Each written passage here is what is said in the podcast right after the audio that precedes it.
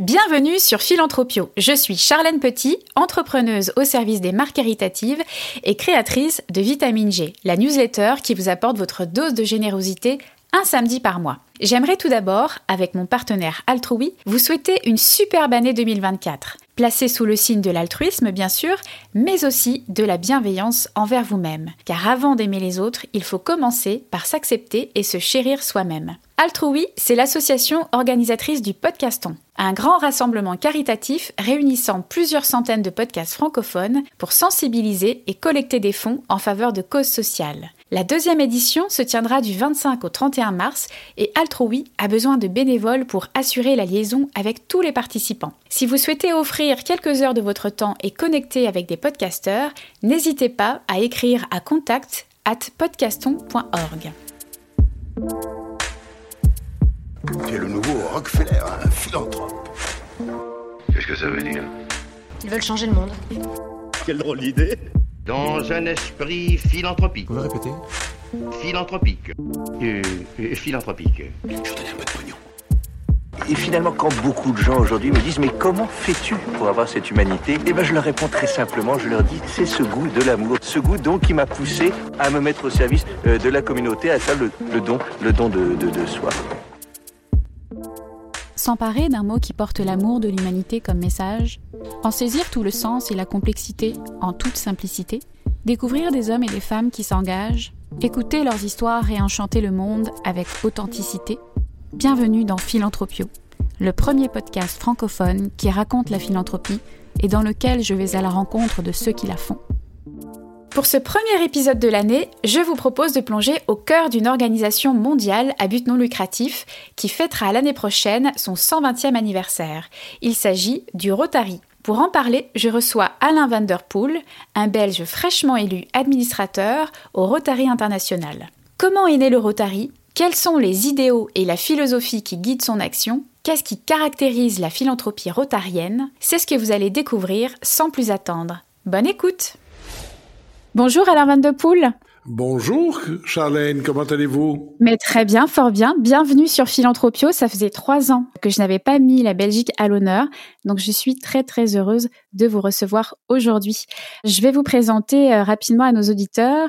Donc euh, vous avez 66 ans, vous êtes actif dans le domaine sanitaire depuis une trentaine d'années et rotarien depuis tout aussi longtemps. Euh, à compter de 2024, vous serez administrateur du Rotary International euh, jusqu'en 2026, un honneur qui revient une fois tous les 16 ans à un rotarien ou une rotarienne du Benelux.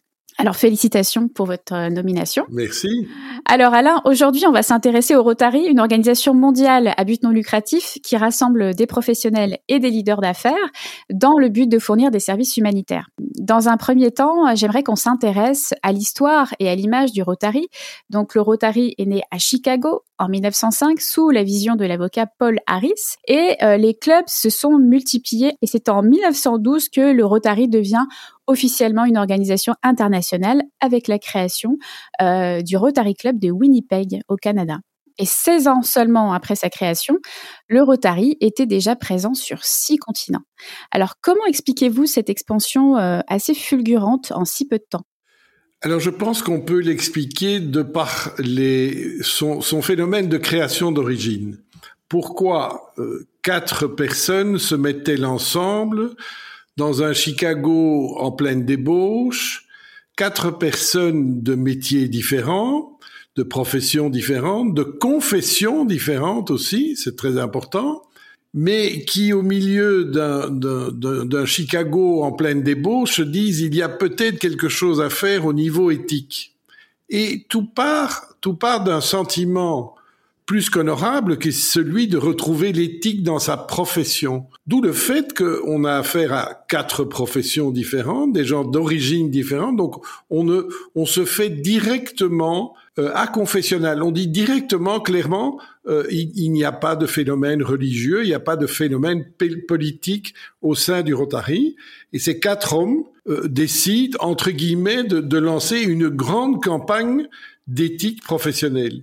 Donc, d'où cet engouement de valeur au départ, parce que c'est important de le souligner, c'est un engouement humain de valeur et de messages à prôner finalement au sein de la société. Donc il y a évidemment, euh, comme tout mouvement social humain fort, un engouement plus rapide évidemment qui se fait.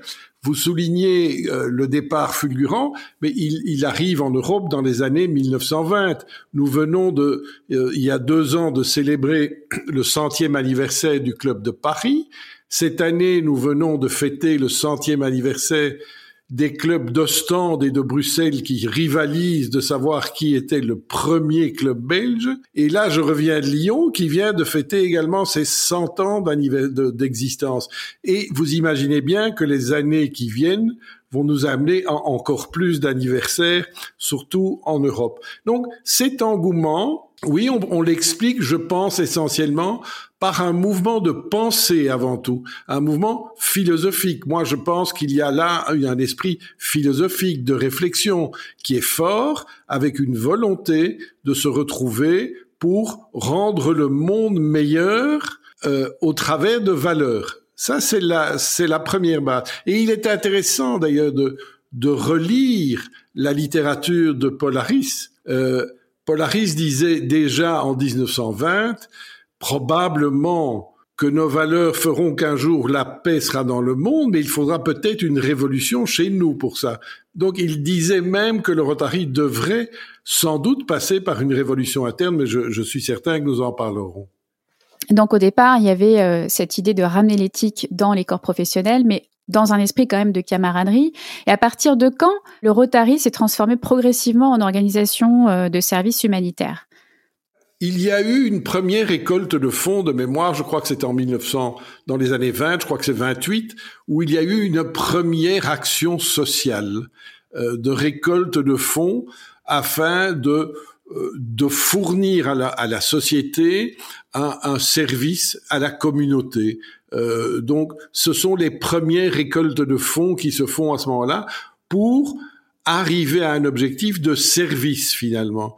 Et, et c'est toute une évolution qui se fait au travers de ces pensées dans l'action. On transforme finalement les valeurs auxquelles on adhère dès le départ en le mettant au profit de la société par des actions. Donc, ce sont les, et c'est important, et je le soulignerai encore sans, probablement plusieurs fois, ce sont nos valeurs qui ont guidé nos actions, et pas l'inverse ce ne sont pas nos actions qui guident nos valeurs. Non, ce sont nos valeurs qui initient et guident nos actions. Et c'est assez symptomatique. Et là, je reviens de nouveau à notre fondateur. Euh, Polaris était assez clair dans nos actions humanitaires. Il disait, les clubs sont là pour initier des actions et pour les transmettre. Ce qui voulait dire, c'est que nous ne devenons pas propriétaires d'une action. Nous sommes là pour initier une action au sein de la société, mais à un moment donné, elle doit être, elle doit s'autosuffire, elle doit se gérer elle-même. Et puis, ce n'est pas notre rôle que de la continuer. Donc, c'est important. Et nous retrouvons ça aujourd'hui dans nos actions humanitaires, où pour qu'une action humanitaire puisse bénéficier de subsides de la part de notre fondation, il faut qu'elle soit durable. Donc nous, devons pouvoir mesurer la durabilité de l'action et l'encadrement, donc la partie de formation. Si nous décidons, je veux dire, de financer des puits euh, au Mali, au Niger, que sais-je, quelque part en Afrique, nous n'allons pas financer le puits tout seul. Non, non, nous allons dire, est-ce que techniquement ce puits est durable? Est-ce qu'il y aura des pièces de rechange? Est-ce que nous allons pouvoir assurer l'entretien? Et deux, nous allons former les gens sur place pour qu'ils puissent, eux, être responsables de la pérennité du projet. C'est très très important aussi. C'est ce qui nous différencie des, ONG pures qui ont un objectif thématique clair. Non, nous travaillons au travers de nos valeurs pour les transformer en actions, ces actions devant être durables, au service de la société, mais gérées par ceux qui vont l'utiliser. C'est fondamental. Et dès le départ, Polaris a souligné cet aspect des choses. On va rentrer un petit peu plus euh, en profondeur dans les actions philanthropiques euh, du Rotary. Avant ça, j'aimerais vous poser une question un petit peu, un petit peu poil à gratter concernant l'image du Rotary et de, et de ce qu'il leur envoie. Des sociologues se sont notamment intéressés de près à ce réseau et ont fait le portrait d'une organisation qui brille pas toujours par sa mixité sociale. Euh, les clubs de Rotariens sont parfois comparés à des cercles mondains, sont assimilés à des enclaves de la grande bourgeoisie où règne un petit peu l'entre-soi. Qu'est-ce que vous répondez à ça? Alors, je, ne vais pas rentrer dans cette polémique euh, que l'on aime entretenir et à, raison, et à raison, à raison.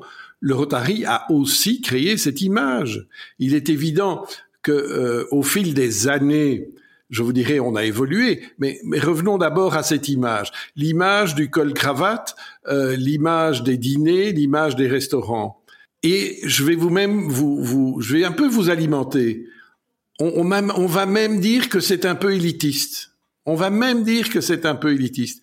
Alors je vais vous dire que si, si vouloir éradiquer la polio, c'est élitiste, oui, nous sommes élitistes. Si consacrer des millions d'heures de bénévolat par an, c'est de l'élitisme, oui, nous sommes élitistes. Si nous distribuons plus de 200 ou 300 millions de dollars tous les ans pour des actions humanitaires ou sociales, alors oui, nous sommes élitistes. Mais je pense que nous sommes surtout élitistes de cœur. Alors, l'image euh, de, ce, de ce Rotary, qui est le Rotary euh, des mondanités, des rencontres euh, dans les restaurants, euh, qui fume, vous, je vais y ajouter, qui fume des cigares aussi. Euh, moi, je vais vous dire, je suis dans un club qui existe depuis 1992 nous étions au départ 30 membres. Il y avait 28 fumeurs et deux non-fumeurs. Aujourd'hui, il y a encore deux fumeurs et non 28 fumeurs et 28 non-fumeurs. Le Rotary n'est qu'un reflet de la société aussi. Nous ne sommes pas des surhommes ou des, des, des, des surpuissants. Non. Donc, cette image, certains et d'aucuns aiment l'entretenir et je ne vais pas l'arrêter. Je leur conseillerais simplement peut-être de venir voir ce que nous faisons et ce que nous sommes. Alors, la cravate, comme partout, elle a disparu. Et si manger et partager un repas, euh, mais simple, est l'effet d'une mondanité, alors je pense qu'il y a beaucoup de restaurants qui doivent fermer parce qu'il y a beaucoup d'amis qui aiment aussi partager un repas. Donc, moi, je n'y vois pas... Euh, de mondanité. J'y vois l'occasion euh, de partager un repas de temps en temps. Mon club, je vais vous dire, se réunit tous les jeudis soirs. Nous avons un repas par mois. Je ne pense pas que ce soit un signe de richesse. Et le repas que nous partageons, c'est dans une salle qui nous est offerte et prêtée par l'administration communale où on mange des pâtes ou un petit repas qui nous coûte majestueusement 25 euros. Je pense que l'on aime entretenir cette image. Mais à l'inverse, nous sommes probablement tort aussi de ne pas avoir fait suffisamment d'efforts à l'extérieur pour communiquer sur ce que nous faisons. Mais vous avez fait l'effort, vous allez sur le site internet du Rotary International et vous découvrirez que nous sommes tout autre chose, que nous sommes par exemple transparents sur tout ce que nous faisons et sur nos finances, que nous sommes au travers de notre fondation coté 5 étoiles par les charity funds aux États-Unis, c'est-à-dire la cote maximale. Je veux dire, il y a tellement d'éléments positifs qui nous concernent que ça n'arrange peut-être pas tout le monde non plus, ça c'est possible, et que nous avons des messages. Vous savez, on m'a souvent dit, moi Alain El Rotary, vous n'avez que des bonnes choses à raconter, donc c'est pas intéressant pour la presse. Euh, et c'est vrai que nous n'avons que peu de mauvaises choses à annoncer, sauf que lorsque nous prenons nos valeurs. Mais donc, oui, vous avez raison, nous avons une image qui probablement et qui évolue, qui a encore ce côté mondain, élitiste. Je me revendique d'être élitiste de cœur et ça, je n'en ai pas honte. Mais je dis, devons-nous avoir honte d'aider les populations, de vouloir la paix euh, Devons-nous avoir honte d'avoir des bourses pour la paix et d'avoir sept centres universitaires pour la paix financés par le Rotary? Je dire, il y a quand même à un moment donné une certaine fierté à avoir et non pas la honte ou simplement le, la crainte de l'image extérieure. La crainte de l'autre et la crainte de l'image. C'est à nous aussi à rectifier, mais je dirais qu'il y a probablement un effort de la part de l'extérieur à enlever ces filtres le nombre de filtres que l'on a de, de, pré, de préambules, de, euh, on, on, a ces pré, comment, je trouve plus le mot, euh, on a euh, tous ces a priori euh, qui se qui se transfèrent au fil des années, au fil des décades même, de dire mais le Rotary ce n'est qu'un club de vieux euh, qui se réunissent au restaurant et qui de temps en temps font une bonne œuvre pour se donner bonne conscience. Je pense que là cette image là, même au travers des jeunes, elle ne fonctionnerait plus parce que l'attachement et le respect aux valeurs aujourd'hui motivent plus que l'action pure. Mais il y a encore un chemin à faire, et c'est au travers de la chance que vous nous donnez ici que nous allons pouvoir aussi transformer cette image. Et oui, c'est l'objectif aussi de cet épisode, c'est de permettre aux gens de mieux découvrir ce qu'est le Rotary et également ça, ça, en quoi consistent euh, ces, ces actions. Euh, et ce qu'on peut préciser aussi, c'est que euh, le Rotary a mis en place des unités de développement communautaire qui regroupent des Rotariens et des non-Rotariens. Ça illustre quand même cette idée d'ouverture aussi vers des personnes qui ne sont pas forcément adhérentes à des clubs, mais qui ont quand même envie de travailler en partenariat avec des, des, des clubs du Rotary pour euh, mettre en œuvre des actions locales. Alors, là, on va vraiment s'intéresser euh, à la philanthropie rotarienne. Comment vous la décririez, vous, cette philanthropie? Est-ce que c'est une, une philanthropie qu'on peut qualifier d'ambitieuse, de militante? Comment, comment vous la décrivez? Je la définirais avant tout comme généreuse. Elle est avant tout généreuse, elle n'a pas d'ambition personnelle. Donc, je vous dirais que la générosité de cœur passe même avant la générosité financière. Je pense que fondamentalement, ce qui doit faire notre différence, c'est que nous devons regarder, avant tout ce que nous sommes avant de regarder ce que nous faisons. Parce que c'est ce que nous faisons, ce que nous sommes qui guide nos actions. Et c'est fondamental. Donc c'est une philanthropie de générosité, de cœur et d'esprit. Quand vous regardez ce qui motive nos modes de fonctionnement, et je pense que le plus bel exemple vient euh, comment nous fonctionner, c'est-à-dire quand nous fonctionnons avec un critère qui s'appelle le critère des quatre questions. C'est-à-dire que dans tout ce que nous faisons, dans tout ce que nous pensons, nous devons pouvoir répondre à ce critère des quatre questions, qui est notre guide, qui est notre guide moteur, Lorsque je pense, lorsque je vais agir, je dois me demander est-ce que c'est conforme à la vérité? Est-ce que c'est loyal de part et d'autre? Est-ce que c'est susceptible de créer de la bonne volonté et de créer des relations amicales? Et puis je vais me demander est-ce que c'est bénéfique à tous les intéressés? Mais vous imaginez bien que rien que ces quatre questions sont des moteurs énormes d'engagement et d'une philanthropie de générosité de cœur et d'âme. Et c'est ça qui doit nous guider. Nous ne pourrons faire de bonnes actions que si notre empathie de philanthropie et cette philanthropie de générosité soit efficace. Je dis souvent, euh, à l'aube de tout ce que nous vivons maintenant, et probablement devons-nous le faire de manière plus forte, nous, nos sociétés ont besoin de réfléchir de nouveau nous agissons, et il faut agir bien évidemment, mais je pense qu'on doit revenir à des réflexions plus philosophiques. Il n'est pas inutile de se dire où suis-je, que fais-je et, qui suis-je. Et certainement au Rotary. Est-ce que dans le cadre du critère des quatre questions, je peux agir et comment vais-je agir le mieux et le plus fort? Mais vous, vous savez comme moi aussi que dans un monde où l'ego a pris de plus en plus de place, si je ne suis pas capable de répondre aux critères des quatre questions, je laisse aller les égaux là où ils doivent aller. Et les égaux sont ceux qui vont détruire la philanthropie, parce que la philanthropie a un caractère gratuit. Et ce caractère gratuit doit non pas seulement exister financièrement, il doit être gratuit de la personne aussi. Et, et il y a un travail de fond à faire là-dedans. Je crois fondamentalement dans la bonne volonté de l'être humain, le tout est que nous puissions trouver les moyens de langage commun.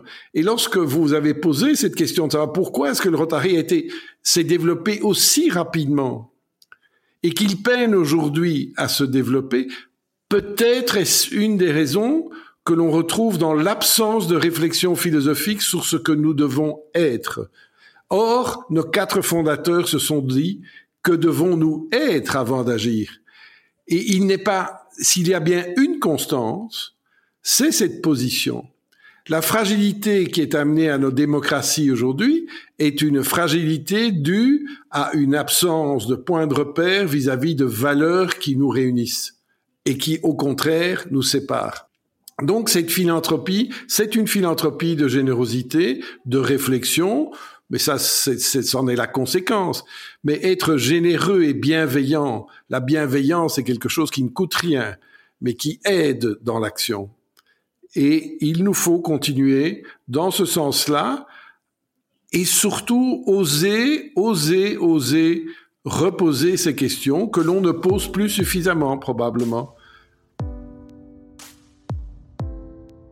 C'est intéressant ce que vous dites parce que euh, cet exercice de la pensée qui a complètement euh, bah, presque euh, disparu de, de, de, nos sociétés, hein, parce que c'est tellement plus confortable de ne plus penser, de, de se faire abreuver dans tous les sens par des discours tout faits, voilà, de la pensée prémâchée, des choses comme ça. on prend plus le temps nécessairement de se poser, de prendre du recul, de la hauteur sur ce qui se passe dans ce monde. Hein, ce que je comprends, c'est que à travers aussi la, grande sociabilité qui est développée euh, au sein d'un club ou entre les clubs ou à travers tout simplement le mouvement du Rotary, on prend le temps déjà de se réunir une fois par semaine et de pouvoir. C'est un temps d'échange aussi. Euh, donc c'est un temps qu'on s'octroie pour justement euh, réexercer sa pensée. Vous avez tout à fait raison.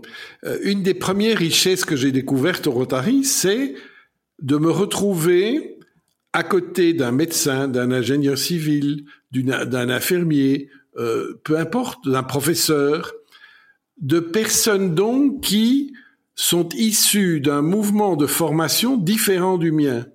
Et nous nous retrouvons pour partager à un moment donné les mêmes valeurs pour agir. Donc l'être humain peut très bien se retrouver s'il partage à un moment donné des valeurs sur lesquelles il a réfléchi. Parce que euh, mettez un médecin avec un ingénieur et un avocat, s'ils discutent entre eux, ça ne va pas être évident. Il va y avoir d'un côté du cartésien, du raisonnable, de l'autre côté de l'émotionnel. C'est toute cette difficulté-là. Euh, nos sociétés ont évolué de, de, manière très forte et on dit il y a plusieurs quotients. On parle du quotient intellectuel, du quotient physique, euh, mais on a mis en évidence durant ces dernières décennies le quotient émotionnel. Et ce quotient d'intelligence émotionnelle est devenu quelque chose qui a pris une grande partie de nos sociétés dans leur fonctionnement. Mais donc tout cela demande de la réflexion. Tout, tout cela demande une capacité de ce que j'appelle aussi l'acte d'humilité. Nous, nous devons être capables, non pas d'être détenteurs de vérité, mais de partage de nos connaissances. Partager ces connaissances et ces compétences, plutôt que les retenir dans un souci d'égoïsme et de pouvoir, c'est ce qui fait la différence. Or, nos sociétés ont évolué à créer des égaux surdimensionnés, à ne plus que créer la course à.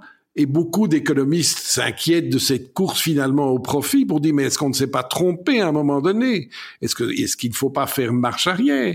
Et il y a des gens qui sont brillants. L'ex-PDG de, de, Danone, Fabet, est un homme pour ça qui, qui je trouve a eu un discours complètement brillant euh, d'humilité finalement, de grande humilité. Mais la seule porte de sortie qu'il a eue, c'est de quitter alors, qui a gagné finalement? Est-ce que c'est lui? Quand on lit ce qu'il dit aujourd'hui, on pense que oui, mais in fine, c'est quand même cette société dans sa structure qui a détruit un potentiel énorme.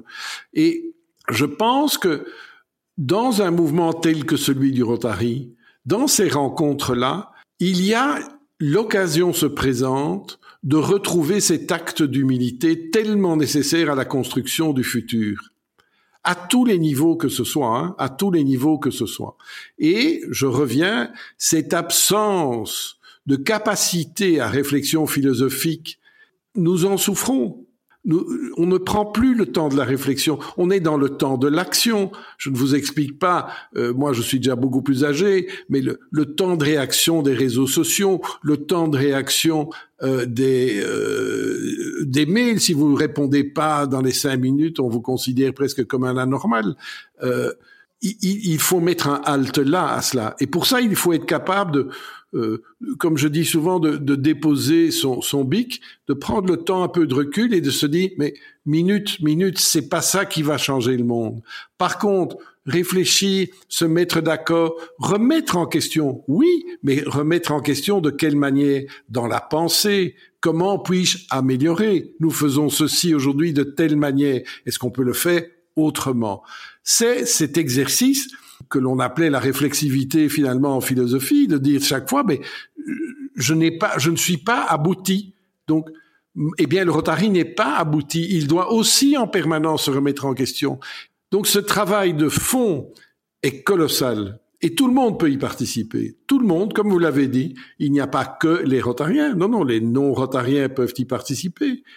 Mais participons ensemble au bien-être de la société, à une société qui a pour objectif de promouvoir la paix, euh, qui peut aller à l'encontre de ce principe Je ne vois pas un être humain, sauf si son ego a, complètement pété un câble, mais ça, ok, je, ça, je peux pas l'empêcher. Mais, mais sinon, non. Aucun jeune aujourd'hui ne peut prétendre à ça. Au contraire, il revendiquera l'inverse, peut-être de manière parfois doctrinée, mais l'exercice de la réflexion et de préférence une réflexion holistique, globale, qui, qui, qui élève le débat, celle-là doit nous aider. Pour bien comprendre comment fonctionne la philanthropie rotarienne, il faut regarder ça à trois niveaux. Alors ça va être l'occasion pour vous de nous expliquer un petit peu euh, la gouvernance euh, du Rotary, euh, parce qu'il y a à la fois les clubs, il y a le Rotary International et il y a la fondation qui a été créée, je crois, en 1947. Alors quelle est l'articulation entre ces trois entités-là pour mener à bien des projets philanthropiques? Alors donc il y a à la base le Rotary International. Le Rotary International, euh, comme toute association, eh ben, il, il, lui faut une structure. Elle est gérée par un président et par un conseil d'administration. OK? Le président et le conseil d'administration sont des rotariens ou des rotariennes, donc ce ne sont pas des employés. Ce sont donc des bénévoles. Le président international, il change tous les ans.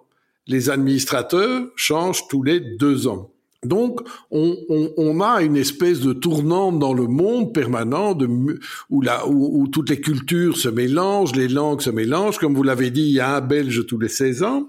Voilà, donc euh, dans mes, mes petits camarades de classe du conseil d'administration, il y aura un Roumain, une Suédoise, je cite ceux que je connais le mieux, mais il y aura des Américains, Canadiens, euh, quelqu'un de Singapour, euh, un Mexicain. Donc je veux dire, on se retrouve là tous à 17 au conseil d'administration. Avec un avantage énorme, comme je, je l'ai déjà dit, nous allons partager les mêmes valeurs, et nous allons fonctionner de la même manière au travers du critère des quatre questions. Ça, c'est notre base de fonctionnement.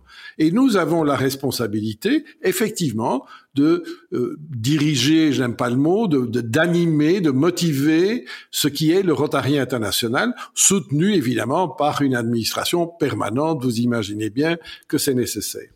Nous avons des structures entre le, conseil d'administration et les clubs. Il y a évidemment des structures que l'on appelle des districts qui regroupent euh, euh, plusieurs clubs. Euh, et au-dessus des districts, nous avons des zones, mais les zones n'ont d'objectif que d'être des circonscriptions électorales de permettre d'élire l'administrateur. Donc, je pense pas que ce détail soit important. Les districts, c'est important. Il y en a 536 dans le monde et ils sont gérés par un gouverneur qui a donc cette gestion de club. En Belgique, il y a quatre districts. En France, il y a 18 districts.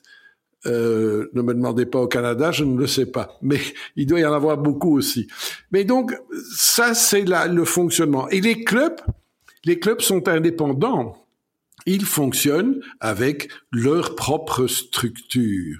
Et, c'est là aussi qu'il faut se dire que c'est là que se joue l'avenir. Ce sont dans nos clubs, c'est les clubs qui font le Rotary. Ce ne sont pas les 17 administrateurs qui font le Rotary. Ce qui fait la réalité du Rotary au travers du monde, ce sont les clubs. Vous avez dit, il y a une fondation. Oui, nous avons une fondation, la Fondation Rotary.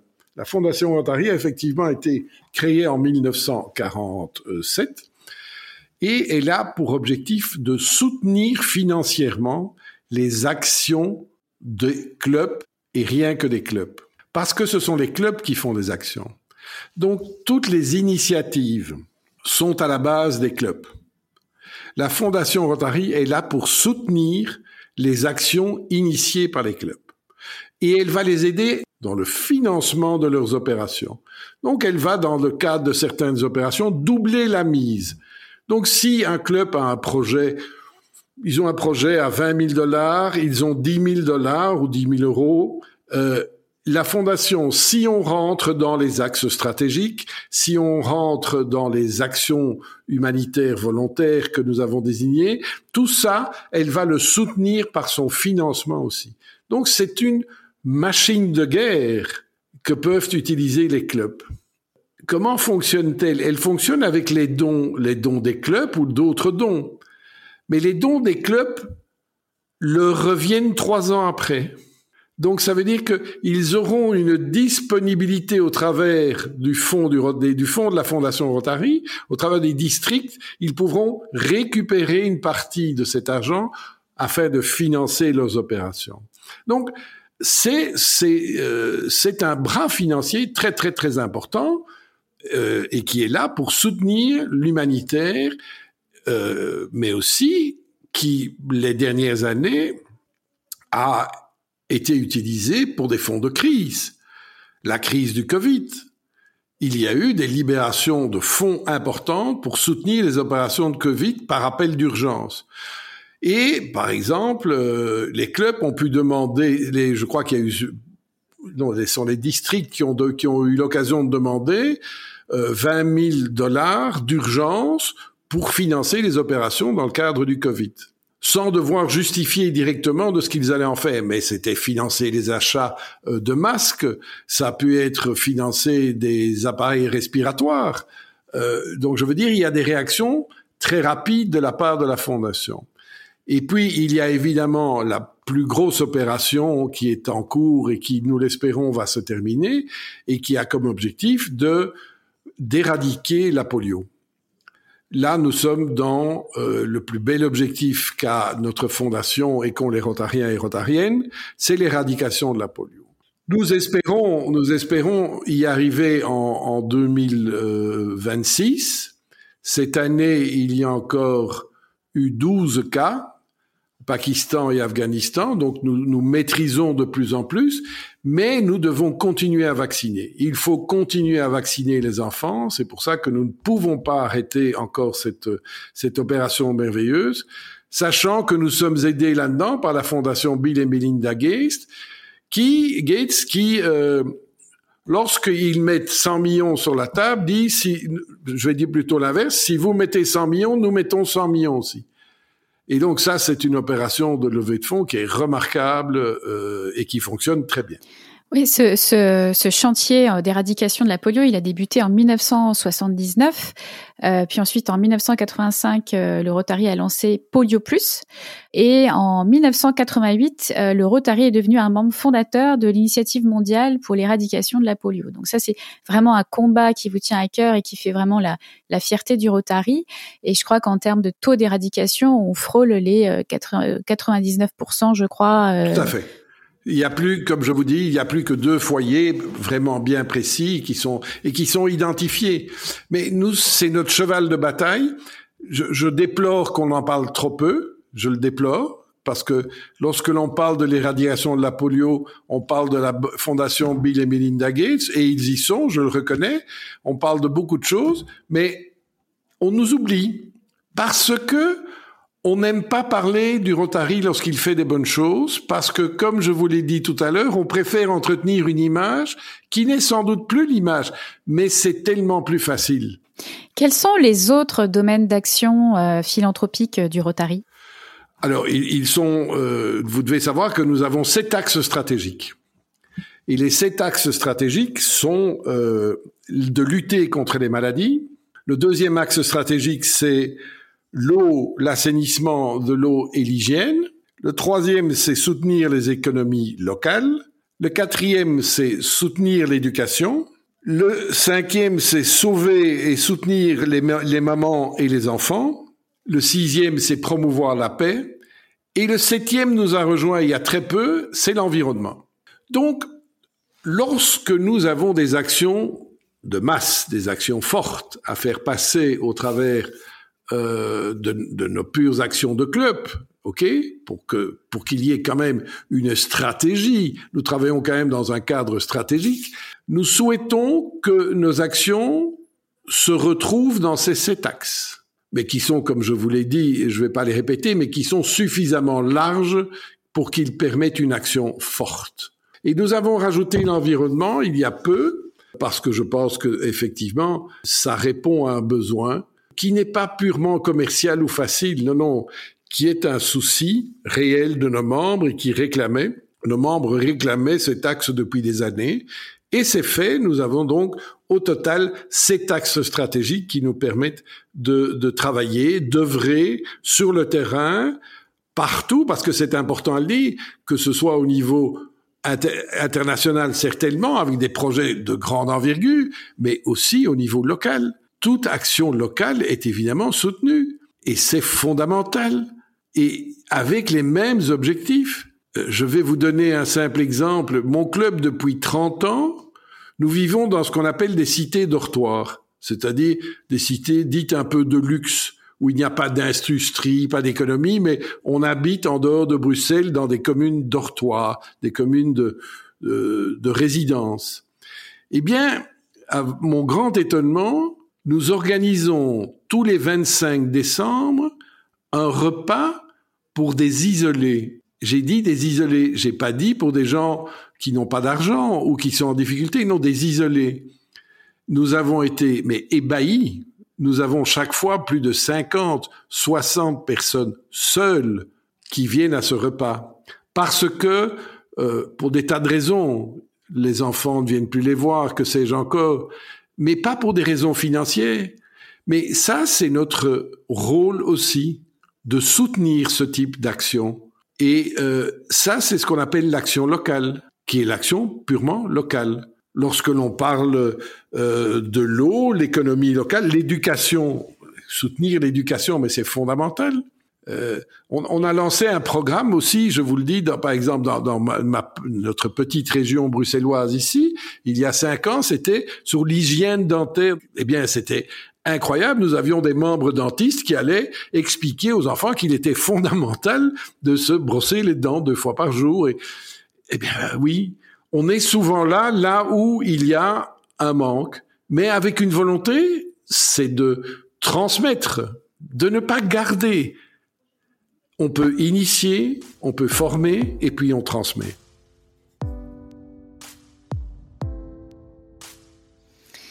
C'est important de, effectivement d'aborder de, aussi des projets locaux pour euh, montrer que le Rotary ce n'est pas que de euh, l'humanitaire et euh, de l'intervention à l'échelle internationale. J'aimerais qu'on aborde maintenant un, un point peut-être un peu plus personnel et plus précisément l'impact qu'a eu le Rotary dans votre vie.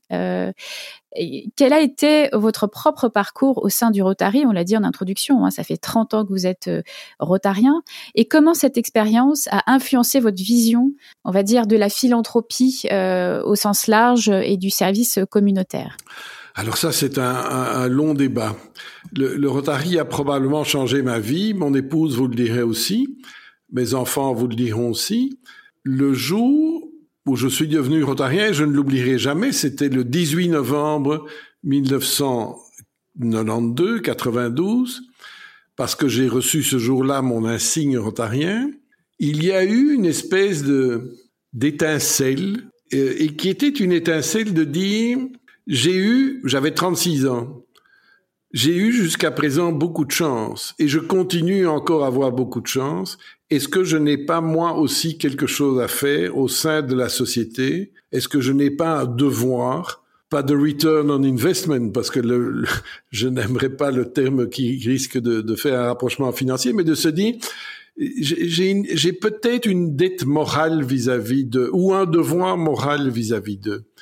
Et euh, j'ai découvert cette richesse humaine d'abord au sein du club et une richesse humaine de solidarité, de solidarité, de pensée. Hein, vous savez auquel je, je pense, je, je tiens beaucoup à ce facteur-là. Donc, cette solidarité de pensée, cette solidarité d'échange, cette solidarité de pouvoir mettre ses compétences au profit des autres.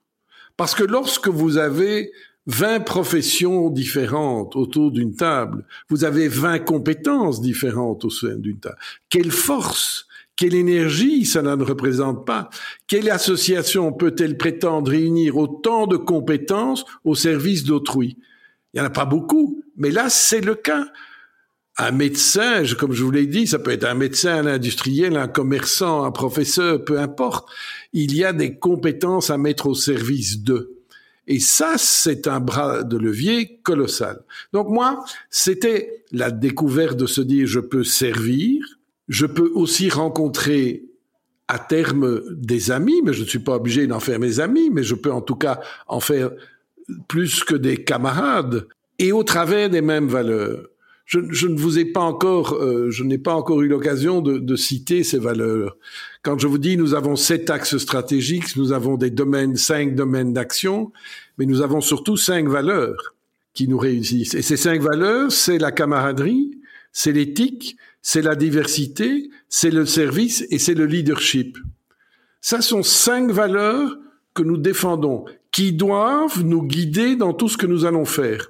Eh bien, lorsque l'on partage ces mêmes valeurs, qui sont des valeurs universelles, qui sont des valeurs universelles, euh, vous imaginez qu'il y a une force d'élan juste remarquable qui se met au service des autres et qui rejoint finalement notre devise globale qui est servir d'abord. Ça, c'est la devise du Rotary. Servir d'abord.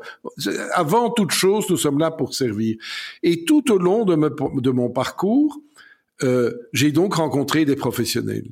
Alors il y a aussi, et ça peut-être que c'est de l'anecdote qu'il faut souligner, on dit souvent aussi, oui, mais ils sont là pour faire du business entre eux.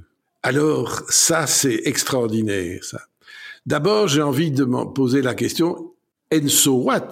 Et si effectivement ils en faisaient, en quoi ce serait-il ce serait-il dérangeant puisque au travers de leurs valeurs et du critère des quatre questions, ils vont garantir la faisabilité et l'honnêteté de la chose. Donc je serais presque provocateur en disant et si c'était le cas? Il ne faut pas oublier que ce sont des professionnels entre eux, nous sommes des professionnels entre nous. Entre nous, ça veut dire qui partageons vers l'autre, mais nous sommes des professionnels. Donc, non, nous ne sommes pas un business club. Parce que les business clubs, ils se sont créés parce qu'ils n'ont pas trouvé au sein d'organisations philanthropiques telles que les services clubs, et là je parle de manière générale, cette volonté pure de business. Si vous voyez, et si que je me fasse bien comprendre. Donc, non, ce n'est pas un objectif en soi, mais par contre, si ça se fait, je ne vois pas dans le critère des quatre questions et nos valeurs, si nous devions faire du business, comme on dit, en quoi cela serait dérangeant. Par contre, je peux vous assurer que celui qui vient au Rotary avec l'espoir de faire du business, probablement qu'il sera déçu et qu'il va devoir euh, nous et qu'il quittera lui-même parce qu'il s'en rendra compte. Donc, euh, mais c'est bien de soulever cet aspect-là des choses. C'est la vie du Rotarien au quotidien. Alors, le parcours, je vous l'ai dit, c'est un parcours de bénévolat de bénévolat. Vous êtes au sein du club, vous pouvez devenir président de votre club. Moi, je suis devenu président de mon club en, en 1900, que je ne dise pas de bêtises, 96, 97, 96, 97. Et puis après, vous pouvez encore vous intéresser à ce qui se passe au district pour essayer d'animer des commissions. Vous pouvez devenir gouverneur et puis vous pouvez continuer. Vous pouvez devenir administrateur même. Et, et comme dit notre président international actuel, qui est un Écossais et un homme extraordinaire, il disait dans un discours récent devant une assemblée de 400 personnes, je vous rassure, disait-il à tous les rotariens et rotariennes qu'il avait en face de lui, vous pouvez un jour être à ma place. Euh, ça a fait sourire, mais c'est la réalité. C'est la réalité. Il est rotarien et il est rotarien comme tout le monde. On va s'intéresser maintenant à l'avenir du Rotary. Euh, vous vous apprêtez à intégrer les plus hautes euh, instances de l'organisation. Comment entrevoyez-vous l'avenir du Rotary afin qu'il s'adapte à un monde en évolution Ah, ça c'est une question, je vais vous dire, fondamentale. Jusqu'à présent, nous avons, nous avons fonctionné avec des modèles uniques. Comme la majorité d'ailleurs des entreprises, on travaille avec un modèle unique. On fait des collés-copiés de ces structures et on dit, si ça a fonctionné comme ça là, ça va fonctionner là aussi. Et donc, depuis 1905, nous travaillons avec des structures identiques. Et nos structures, ce sont donc ces structures euh, de zones, de districts, de clubs, comme je vous l'ai dit, et aussi de bureaux de soutien. Nous avons des bureaux de soutien qui, qui, qui sont là pour nous aider. Nous avons un bureau de soutien à Evanston pour les États-Unis, qui est notre quartier général, mais nous avons des bureaux de soutien pour l'Europe et l'Afrique à Zurich, nous en avons en Inde, nous en avons en Amérique latine. Et ces modèles uniques, nous nous rendons compte quand même aujourd'hui qu'ils ne répondent plus aux besoins du futur. Et il y a eu des tentatives de modification du modèle unique avec la proposition d'un nouveau modèle unique. Mais on se rend compte que le nouveau modèle unique, lui non plus, n'est pas perçu comme étant le changement nécessaire ou la réponse aux nouvelles aspirations. Et là, nous sommes à un croisement fondamental et stratégique. Et vous posez la question pile poil au bon moment. Il est décidé, nous avons décidé, parce que je dis nous, parce que je participe déjà maintenant, pas comme votant au conseil d'administration, mais comme euh, participant, donc je, je j'écoute je, et je participe à certains travaux. Euh, nous nous rendons compte aujourd'hui que le monde évolue et que le monde doit s'adapter. Hein, c'est ce fameux mot d'adaptation que l'on demande à tout le monde finalement. Dans les entreprises, on vous dit oui, mais attendez, c'est fini d'avoir une fonction fixe. Non, vous devez être un peu flexible, vous êtes capable de vous adapter. Et nous nous rendons compte, nous, qu'il faut s'adapter régionalement. La première adaptation qui a été faite et qui continue, et nous en avons parlé, c'est la forme des clubs. Il n'y a plus de formule unique de club. Aujourd'hui, il existe plus de 15 formules de clubs différentes. Vous pouvez imaginer, les clubs ne sont plus obligés de se réunir toutes les semaines. Ils peuvent choisir leur formule de réunion. Est-ce qu'ils veulent se réunir le matin à 8 heures du matin avant d'aller au boulot? Ils peuvent le faire. Vous voyez comme quoi la notion de restaurant a complètement disparu. Euh, je veux dire, tant dans sa formule structurelle que dans sa formule d'organisation, il y a là une évolution énorme. Et je vais vous dire, c'est probablement la plus grande difficulté. Vous avez souligné, ou nous soulignons les clubs traditionnels. Mais la grande difficulté, c'est que les clubs traditionnels éprouvent énormément de difficultés au changement. Or, on ne, on ne change pas les hommes avec un grand H. On les fait évoluer s'ils veulent bien, je dis toujours, s'ils veulent bien. Mais changer, on ne change pas. Donc, il faut cette période d'adaptation à ce que on permette la création de nouveaux clubs, la création de nouvelles formes de clubs, mais qui existent et qui répondent aux exigences du moment. Certains ne veulent pas se réunir le lundi, d'autres pas le mardi, certains pas le midi, d'autres le soir, sous des formes différentes l'une de l'autre. Il faut pouvoir l'accepter. Donc ça, c'est une première chose fondamentale. La deuxième chose, c'est que le modèle le modèle structurel international ne peut plus être imposé partout. Il faut se rendre à l'évidence que mes amis américains, mes amis indiens ne vivent pas le même mode de fonctionnement au quotidien que nous, que les besoins culturels parfois imposent d'autres structures, d'autres méthodes de travail. Et c'est là que fondamentalement, nous avons fait un grand pas vers le futur, parce que nous avons décidé qu'effectivement, nous devions de plus en plus être capables de laisser la liberté d'adaptation.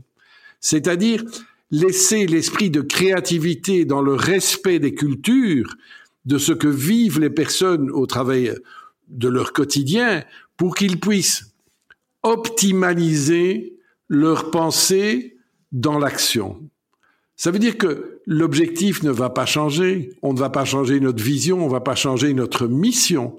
On va simplement dire, si vous vous sentez mieux dans une autre dans une autre structure que celle qui est en Corée du Nord, en Corée du Sud, pardon, euh, il faut peut-être qu'on l'envisage. Que proposez-vous? Donnez-nous des solutions, donnez-nous des propositions qui répondent à vos solutions. Euh, nous nous rendons compte, nous stagnons dans notre effectif. Avec un message, je dis toujours, avec un message fort tel que nous l'avons aujourd'hui, avec des valeurs telles que nous les défendons aujourd'hui. Mais j'ai envie de vous dire, Charlène, mais nous devrions être 10 millions dans le monde. Vous êtes 1,4 million, on, on, le précise quand même. 1,4, mais c'est trop peu. On devrait être 10. On devrait, non, mais on serait déjà 2, 3, je serais déjà heureux. Mais je veux dire, quand on partage ces mêmes valeurs, ce ne sont pas nos structures qui doivent nous freiner. C'est pas l'image euh, du, du, du, rotarien qui se réunit au restaurant et, et qui fait euh, ses, petits, ses petites popotes de business. Non, c'est fini ce temps-là. Alors, me direz-vous, mais attention, danger, si, si on on commence à s'adapter, on va se retrouver face à des modèles de fonctionnement différents. Vous allez, comment allez-vous pouvoir encore avoir cet idéal rotarien Mais je vais vous dire, il y aura deux choses, deux choses fondamentales qui ne seront jamais remises en question et qui seront universelles. Donc ça veut dire qu'ils seront universels, ça veut dire partagés par le monde entier, par le monde rotarien dans son ensemble. Et ces deux choses c'est ce dont je vous parle depuis longtemps et dont je, qui, qui, font mon motto de vie rotarien. Ce sont nos valeurs et c'est le critère des quatre questions. Donc, ce qui veut dire que vous pouvez imaginer toutes les structures de fonctionnement que vous pouvez imaginer, c'est le cas de le dire, mais tout ça devra se faire dans le respect de nos valeurs et du critère des quatre questions.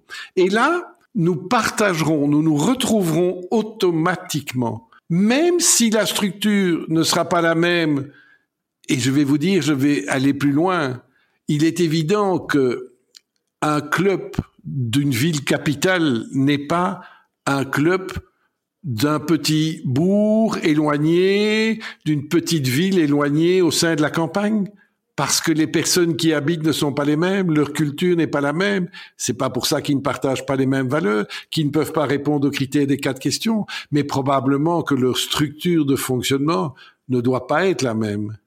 Et c'est là que l'on doit se remettre en question, que c'est accepté, que nous allons aller que nous demandons d'aller dans ce sens-là, parce que ce n'est pas en imposant ces modes structurels figés, old-fashioned d'hierarchisation permanente qui vont permettre l'épanouissement et surtout qui vont permettre de, transmettre cette fierté d'appartenance par rapport à nos valeurs et par rapport aux critères des quatre questions. Donc, le chantier est colossal, mais il est existant et il n'est pas théorique.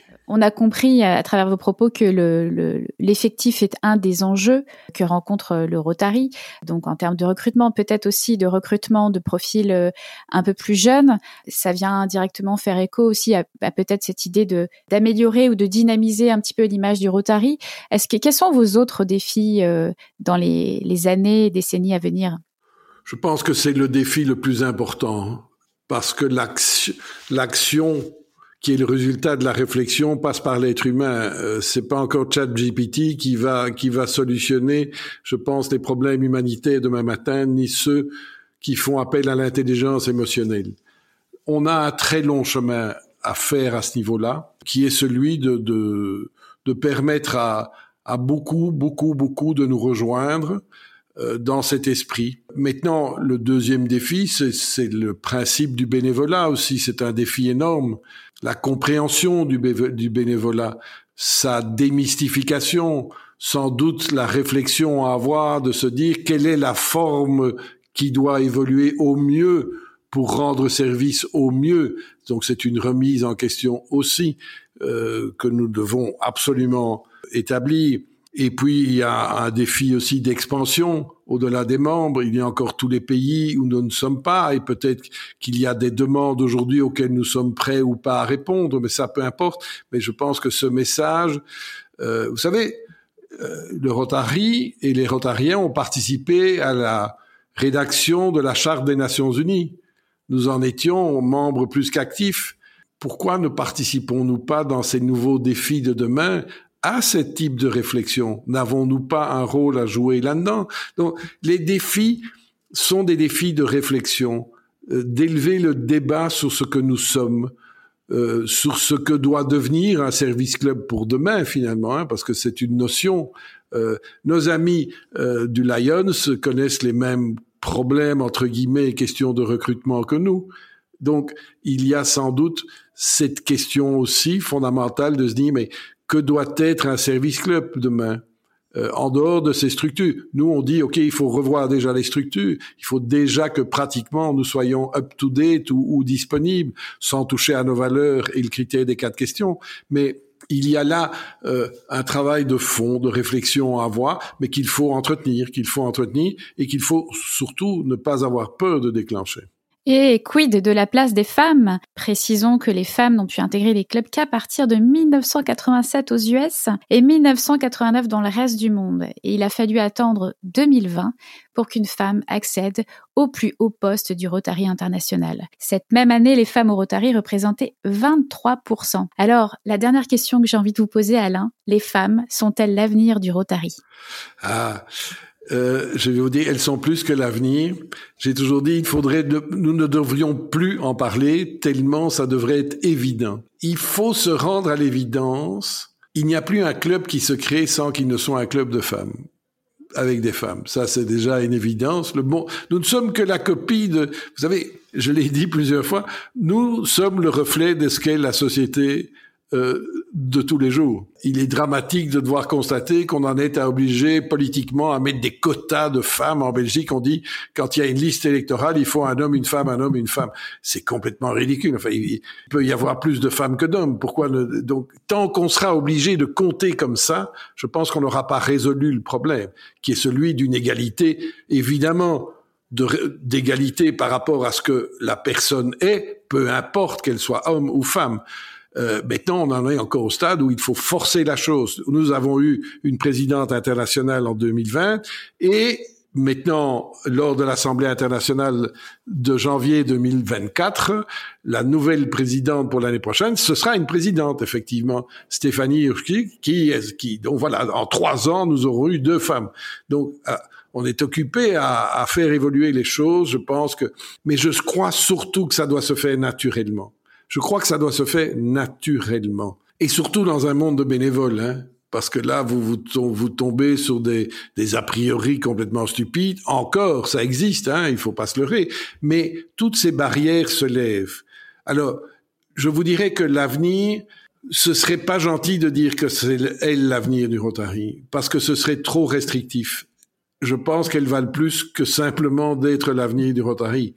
Elles doivent être le Rotary comme tous les autres comme les jeunes doivent l'être aussi. Pour votre information, il y a un mois, on a, il y a un club qui s'est créé ici au bord de Bruxelles où il n'y a que des femmes où il n'y a que des femmes.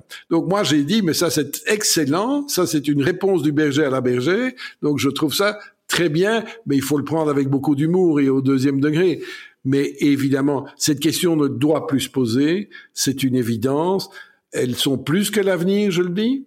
Tant qu'on comptera, ça va me déranger. Tant que ce sera, et au plus ça va devenir naturel, au plus je serai heureux, heureux, heureux.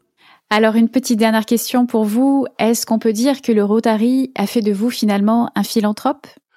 Oh, ce serait, ce serait trop d'honneur en tout cas. Mais euh, si je peux participer d'une manière à mon niveau à ce côté philanthropique, je le serai volontiers. Je me suis rendu compte aussi par la philanthropie que chacun a son rôle et que chaque unité qui s'additionne est une unité de force. Et on l'oublie trop, on se dit trop, mais non, c'est pas moi qui vais changer les choses. Si, si, chacun va changer quelque chose s'il décide de le faire, parce que l'addition du 1 plus 1 plus 1 fait que la philanthropie a encore de belles, belles, belles années devant elle, quelle qu'elle soit. Je l'ai dit, il y a celle de cœur, de générosité, peu importe. Euh, on en a plus que jamais besoin parce qu'on ne va pas résoudre tous les problèmes et les maux de, la Terre sans qu'il n'y ait euh, de philanthropie dans notre monde, j'en suis convaincu. Merci beaucoup à la Vanderpool. Avec grand plaisir, Charlène. Merci beaucoup à vous. Merci beaucoup d'avoir écouté Philanthropio. Vous avez aimé l'émission? Dites-le moi avec 5 étoiles et des commentaires sur l'application Apple Podcast. Vous pouvez retrouver également tous les épisodes sur philanthropio.com. Si vous souhaitez réagir, écrivez-moi à charlène at philanthropio.com. À bientôt pour dérouler le fil de nouveaux récits.